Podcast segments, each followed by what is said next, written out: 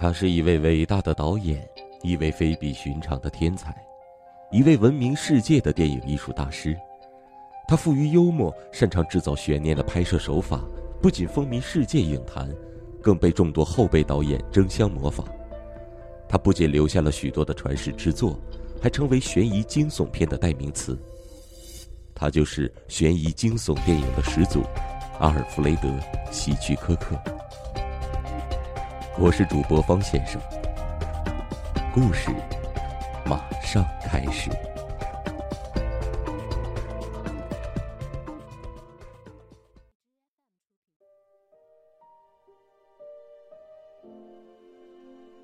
对面院子里的男人懒洋洋的躺在那里，已经大半天了。哈利透过窗子看着他，心里一股无名火直往上窜。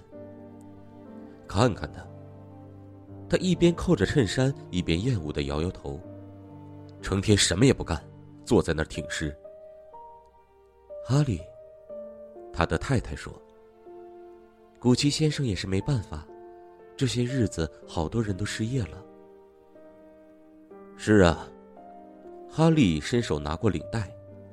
他是个五十来岁的男人，头已经秃了，长得矮矮壮壮，肥大的肚子向前挺出，似乎他昂贵的裤子都已经包不住了。他接着说：“像那边那个叫古奇的，他们可能懒得连根手指都不想动，哪儿会有人给他们工作？”哈利太太抓件加长的衣服披上。她不像哈利，虽然脸上有皱纹，眼角也有鱼尾纹了，已经日渐失去了丈夫的欢心，但身段还是很苗条的。她说：“有一次有人告诉我，他是个机械工程师呢。”哈利大笑起来，难怪他们要解雇他，他有哪样是对劲儿的？他的汽车总爱抛锚，割草机动不动就冒火，呃，还有。好了，别数落那个可怜的人了。哼，反正就是不对劲。看看我，正准备穿衣服到店里上班，而他呢，只会躺在那儿看日出。不但如此，我在别人休息的日子里也在干活。别人度周末的时候，我还得去南部谈生意。我有时每周工作七天，为的就是纳税，来帮着维持这些像古奇这样的懒人。哼，我的天哪！要是我也失业了怎么办？见你的鬼！哈利太太讽刺他说：“别在那儿鬼话连篇了，你的生意是你从你父亲那儿继承下来的，而你父亲又是从……你给我闭嘴！你不喜欢古奇先生，真的是因为他失业了吗？还是为了去年竞选村长，他支持过你的对手？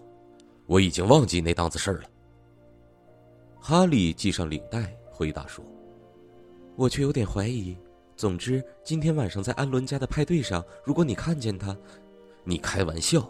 你是说安伦家的派对会邀请他？不错，他太太和孩子回娘家去了。安伦夫妇觉得他成天坐在大房子里挺可怜的，就请了他。所以你今天晚上看到他的时候，答应我，别让他下不来台。我什么也不会答应。得了，哈利，别拿小学老师的语气跟我说话。他很不高兴的说着，穿上外套向门口走去。我对那种语气厌恶透了。他一直在找借口和太太吵架，他早一点闹起来，提出离婚就越好，他就不用再掩饰藏在南部的那个小情人了。但是哈利太太并没有上钩，在争吵的边缘，他犹豫了一下，然后说：“对不起，我知道你很忙。”我不该惹你生气的。那天晚上在安伦家的自助派对上，哈利好像是最渴的那一位。他为自己调了一杯酒，坐在院子里和一群男士聊天、吹嘘、炫耀自己的事业。当他调第二杯酒时，对面院子的古奇走了进来。他四十出头，个子不高，眼神很忧郁。他拿了罐啤酒，站在人群边上。哈利回来和人们继续谈了一会儿，然后他品着酒，凝视着古奇，心头的那股怒气又冒了出来。直到再也不能忍受时，他清了清嗓子说：“古奇，你失业有多久了？”“呃，有四个月了。”那么你告诉我，这些日子你为什么不找别的工作？人们的谈话慢慢停了下来。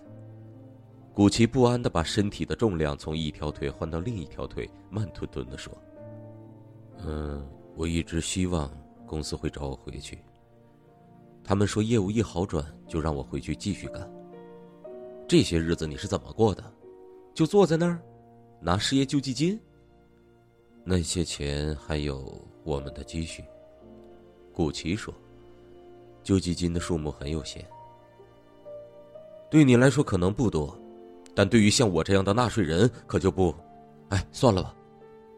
有人打岔说：“那也不能说是他的错呀。”不，这整个制度就不对。一些人由另一些人来养活，而且是无限期的养活。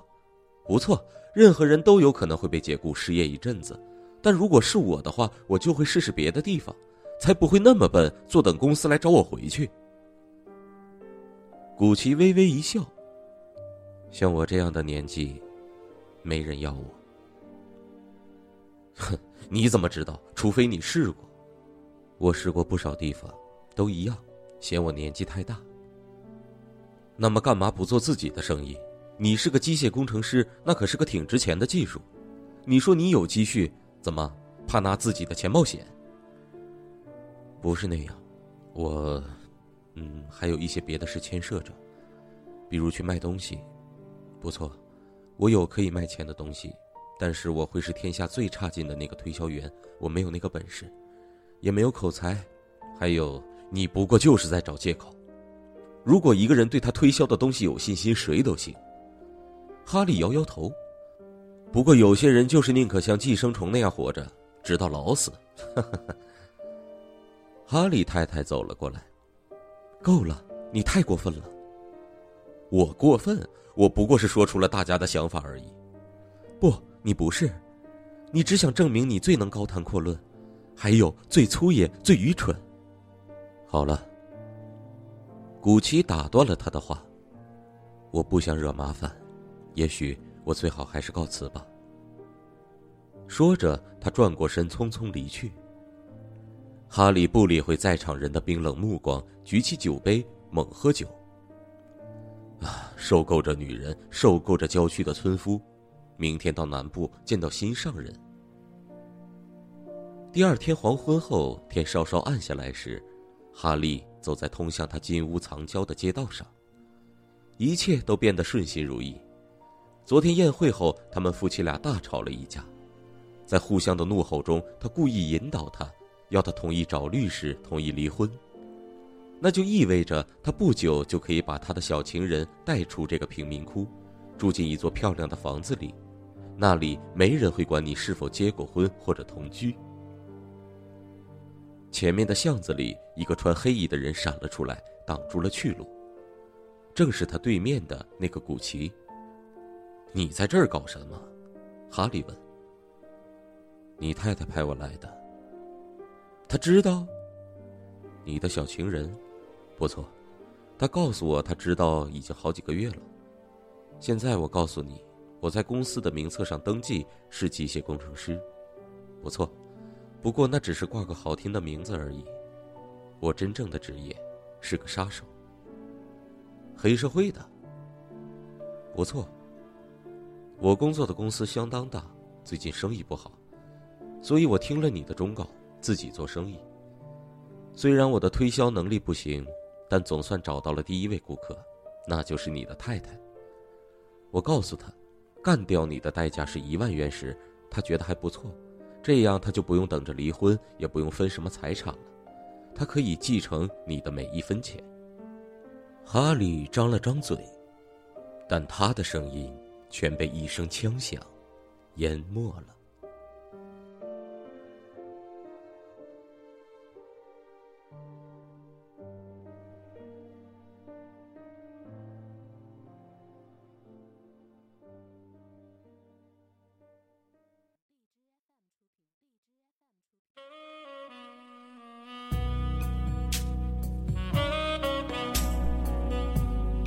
关注五六七电台，你想要的声音，这里全都有。